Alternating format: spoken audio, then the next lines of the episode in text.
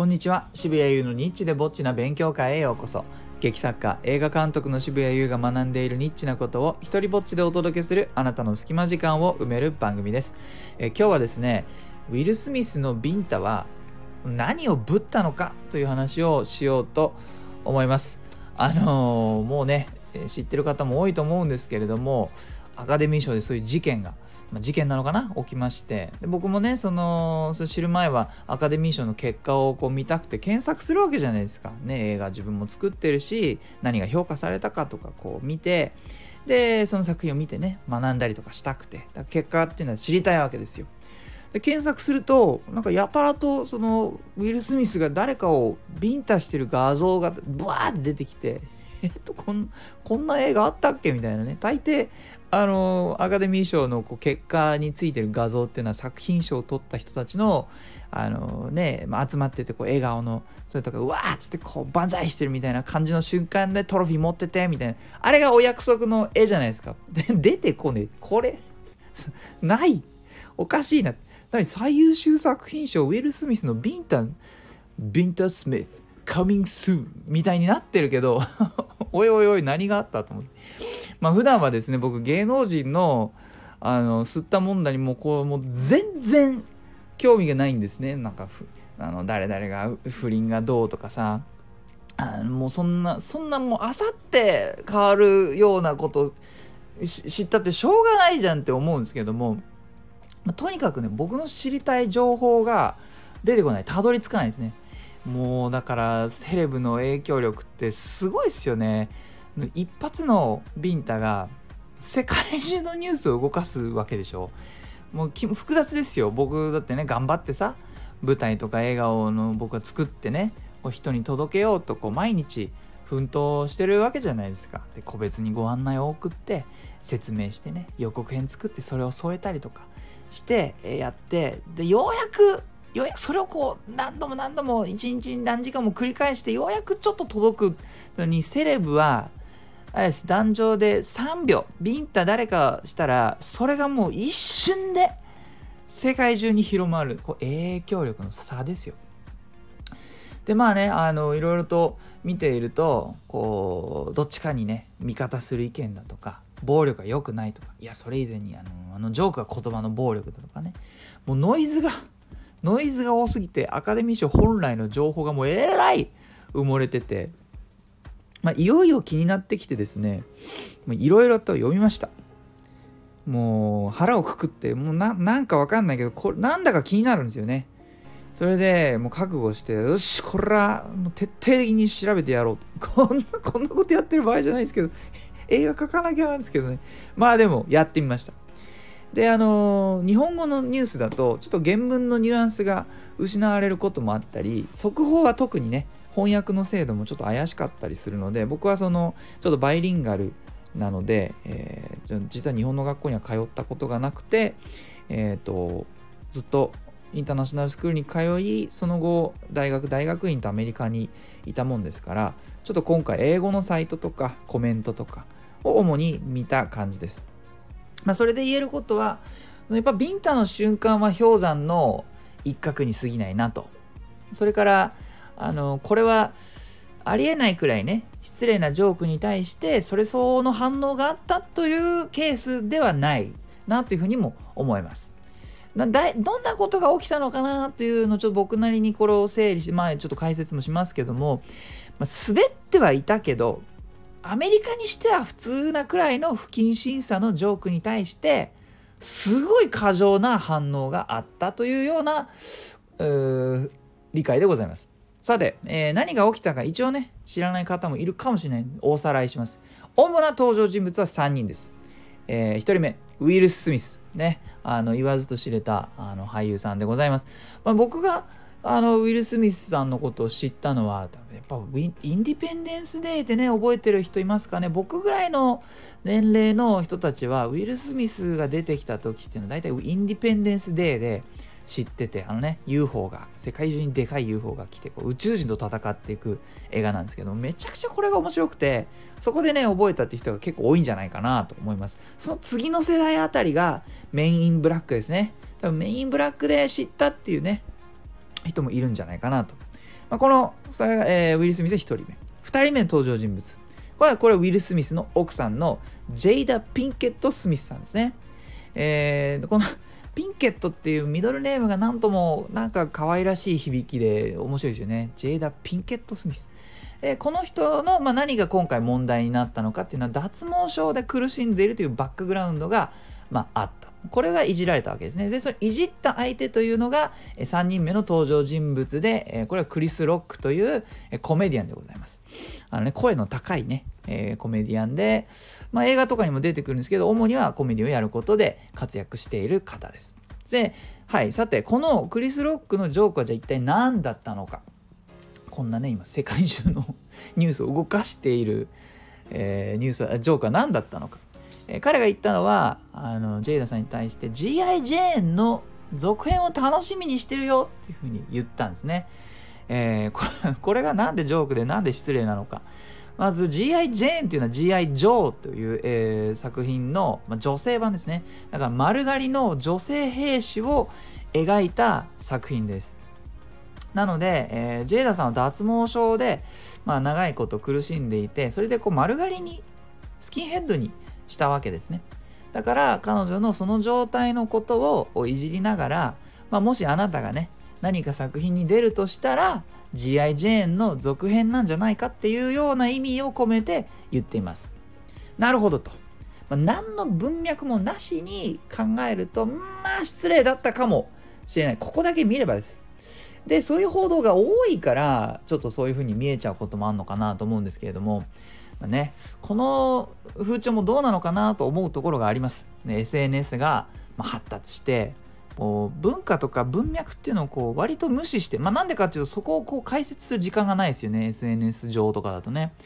で騒ぎになりやすいように情報を部分的にしか見せない風潮が強いんですよ。まあ、の騒ぎになりやすい方がトラフィックが起きるからそういう描き方をした方が得なんですけども。で今回もちょっとそういうことが、えー、起きているので、まあ、どういうえー、文化文脈があるのかっていうところをちょっとやっぱ見ないとかなというふうに思います。前提ですよね。まず前提その1文化です。えっ、ー、とですねアメリカのコメディアンはもう頻繁に失礼なこと言うんです。あのー、このこのジェイダさんのいじりはその中で言うとまあ中くらいかな。す頻繁もうなんていうかそれでそれで成り立ってるんですよね。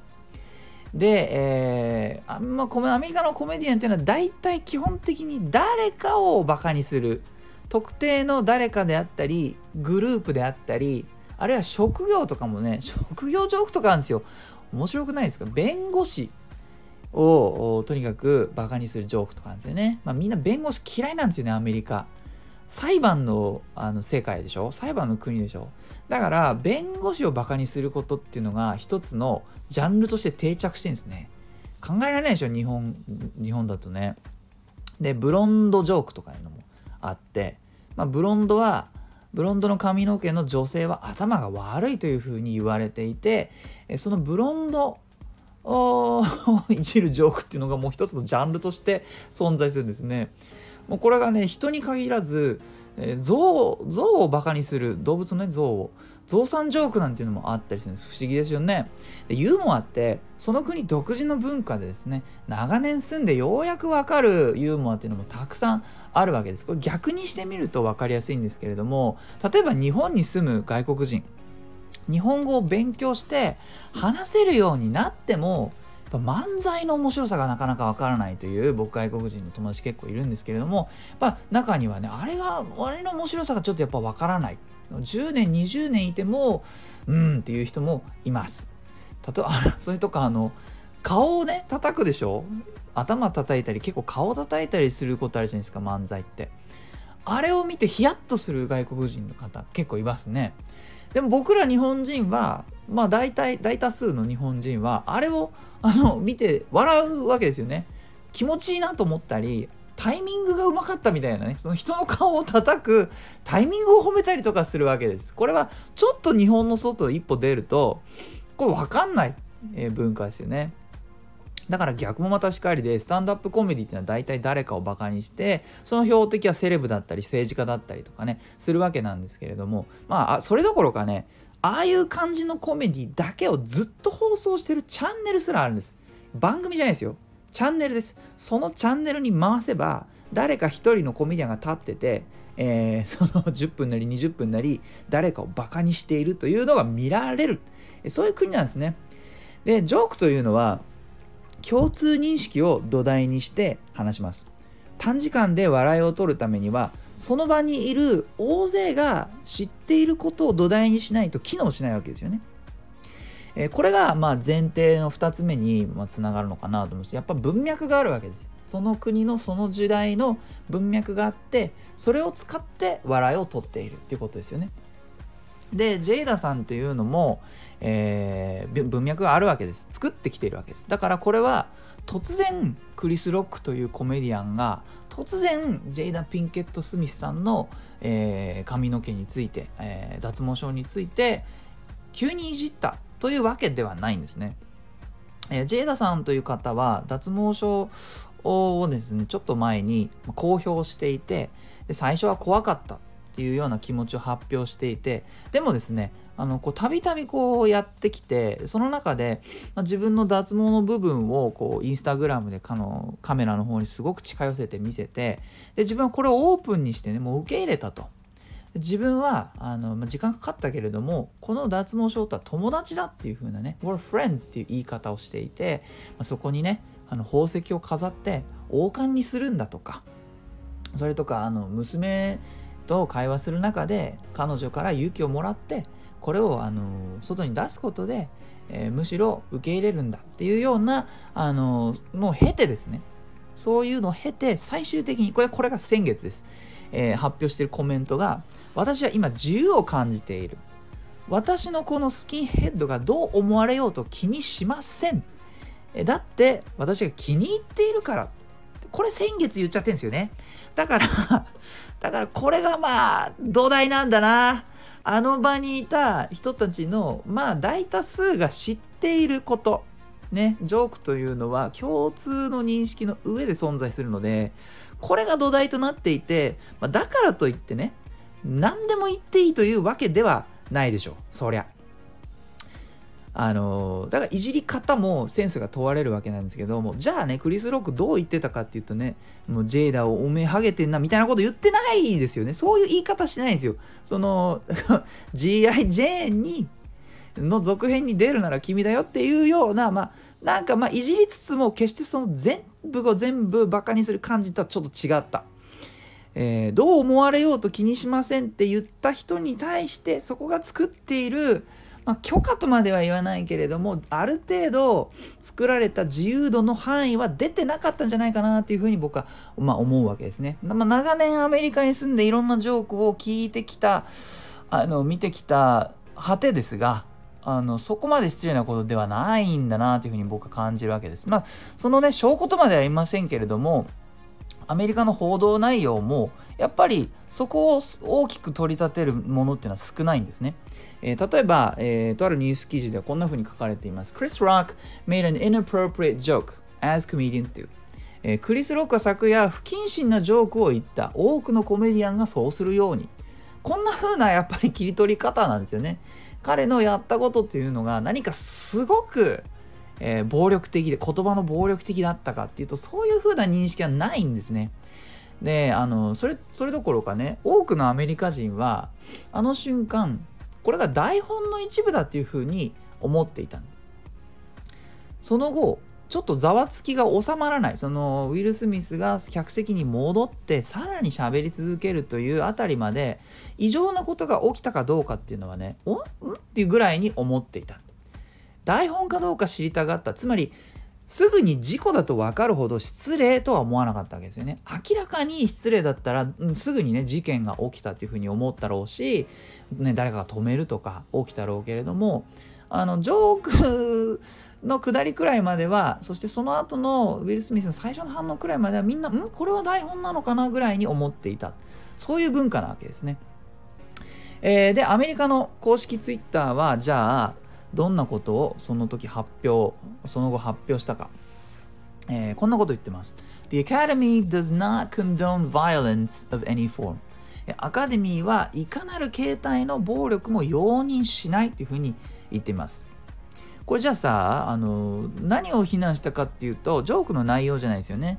ウィル・スミスの行動の方をちょっと問題視している発言、まあ、名指しはしてないですけれども、そういうふうな、えー、これが一番最初に出たコメントでした。まあちょっとね、あの、一歩引いたところから見るとこのコメントもちょっと面白くていやいやいやいや何十年も世界中に映画を通してさもうセックスとバイオレンスをこう売りさばいてきた方々にそう言われましてもってちょっと思わなくないですか？そのいかなる形態の暴力も容認しないっていやあなた方がそのあらゆる形態の暴力をあのむしろクリエーションなさってきた方々でだってねあのねアメリカ映画の問題の解決方法のまあ7割くらいは拳銃でしょうがって思うんですけども説得力ねえっつってね、えー、まあまあそれは一旦置いといて。でこのあのアメリカのじゃアカデミーのツイッターに対して一般人のツッコミ、えー、こんなコメントがこんな感じのコメントが多かった。Uh, in any normal business, Will Smith would have been escorted out by security immediately and then arrested. Instead, you gave him an award. 普通だったらえー、あの場でなかったらウィル・スミスさんはあのセキュリティにね外に連れてかれいて連れてかれていて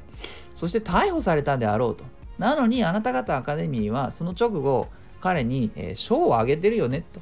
いうようなツッコミをして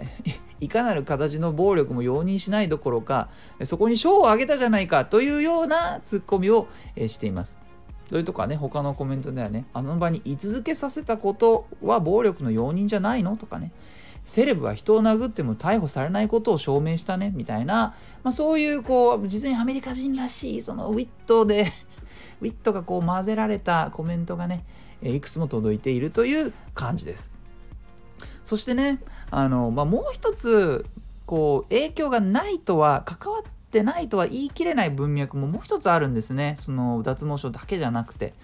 でジェイダさんというジェイダ・ピンケット・スミスさんというのは若干この調べてみるといろいろとお騒がせな過去がありまして。なんとですね、えー、4年半もの間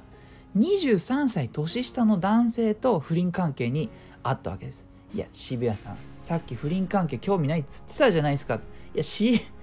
普段は調べないんですけども、ちょっと調べるとすぐ出てくるやつですね、これね。でしかもその23歳年下の男性、どうやって知り合ったかって息子を通して知り合ったっつうんですよ。ごめん。さすがにきついっす。息子の友達とかきついっす。えー、でね、もちろんあの結婚もその夫婦があの外に見せる顔なんていうのは、まあ、これも氷山の一角だと思います。いろんな問題があって、えー、ね、夫婦間の問題があってで解決しようと試みたっていうのもあるだろうししきれなかったこともあるだろうしだけれどもねジェイダさんはその解決策の一つを結婚の外に見出そうとしてしまったわけですよね。で何もこれがね脱毛の原因とはさすがに言い切れないです。それはそうです。誰にもわからないことです。ね、あの薬の副作用ということもあるし遺伝的な要素もあると言われている病気ですし。えでもですね同時にストレスも大きな要因の一つと言われていることでもあるんですね。なので全く関係なかったかというとうんどうかな。関係があっても不思議じゃないように、まあ、見えてしまう、まあ、人間はね持ってる情報をくっつけて考えちゃうから。で時期も同じなんですよね。その不倫の時期とこの脱毛の時期って、ね、やっぱかぶってるんですね。で、まあ、何もその脱毛で苦しむ人のみんながみんなこういうことをしているってアホそんなアホなことを僕は言ってないですが、まあ、関係ないケースの方が大多数ですよ。でもですねこの状況は少なくとも僕は考えただけでも毛の数本は抜けそうなのでね、えー、でねこの結婚の2人の問題に関してももちろん公表しています、えー、こんなことねウィル・スミス言ってます。2人は葛藤の果てに私たちの結婚が牢獄であってはならない。ふうに言って、まあ、だからあのある種公認の不倫だそうです最終的にはそうなったっていうような見方も、えー、している記事がありましてねまあでもだからといって奥さんにねいくら牢獄にしたくないからといっていやだからといってね23歳年下のラッパーとどうぞご自由にとはならんでしょうよとという風な雰囲気とかね、えー、思ってる人たちがいるわけですね。これも土台なんだな。こういう土台があって、えー、アカデミー賞のあの場があるわけですね。なので、まあ、一般人のコメント、こういう時はね、一般人の声というのを聞きましょう。彼ら何て言ってるか。えー、ウィル・スミスが本当にビンタしたかったのは奥さんだというコメントがありました。いや、ちょっと、なんか素直に笑っていいのか、ちょっと複雑な気持ちになるところなんですが、まあ、なんともウィットに富んだツッコミででございまして、えー、それにね、いいねがめちゃくちゃついちゃうわけですね。だからこれによって何がわかるかというと、そう思っている人が一定数いるということですね。で、あの、先昨日かな、あのジム・キャリーがこの、えーと、事件事件ですね事件について、まあ、ちょっとインタビューされててでそこで、うん、そうだなと思う非常に腑に落ちるコメントを言ってくれてたんですけれどもそのウィル・スミス He has his own issues っていうふうに言ったんですねつまり僕らが知らないウィル・スミス本人が抱えている別の問題があるように見えたみたいなことを言っていましたさあね、まあ、こ 僕何を熱くこんなね、こんなことに関して20、20分以上喋ってるのかって感じですけれども、そろそろまとめます。まあじゃあね、ウィル・スミスは、あれ何をビンタしたのかなということなんですけれども、僕はね、やっぱり彼が積み上げてきたものをぶっちゃったのかなって気がします。えー、賞剥奪まで今、ささやかれてますね。そうした方がいいというふうにコメントしている、あの、ドリームプランって実は、実話を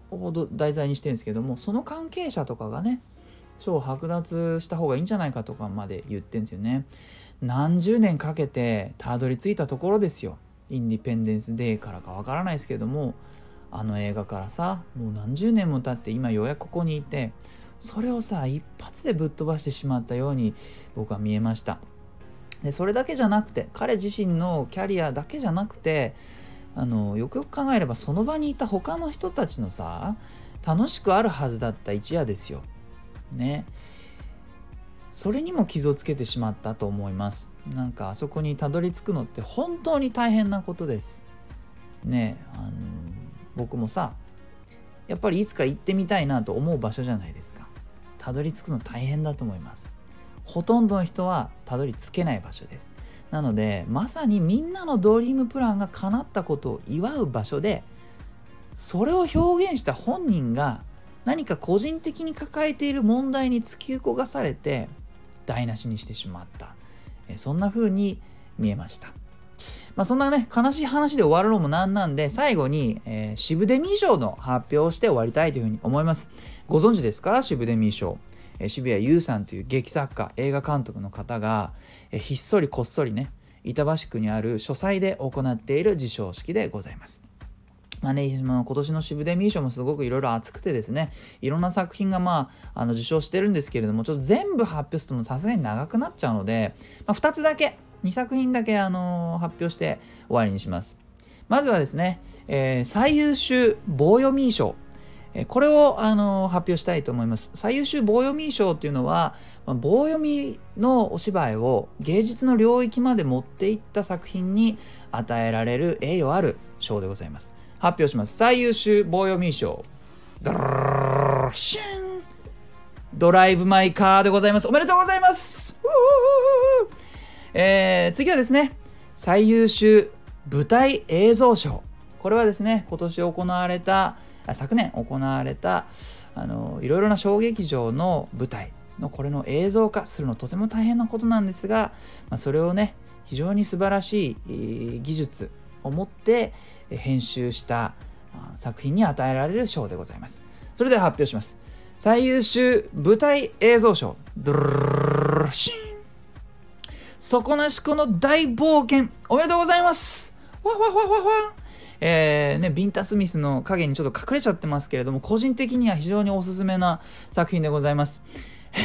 はい。えー、といったところで、いいなと思ったら、ハートマークをタップしてください。Twitter もやってるので、よかったらそちらもフォローしてください。え、先ほど、渋デミー賞を受賞した底なしこの大冒険、公演動画を4月15日まで配信中です。なんとこの作品、アカデミー賞に先駆けてですね、ビンタのシーンが入っておりますので、えー、購入リンクはよかったら概要欄をチェックしてください。そして、えー、このスタイフでも自由に使える日本初の一人芝居コレクション、モノローグ集アナは Amazon で好評発売中です。許可も上演料もいりません。では、渋谷優でした。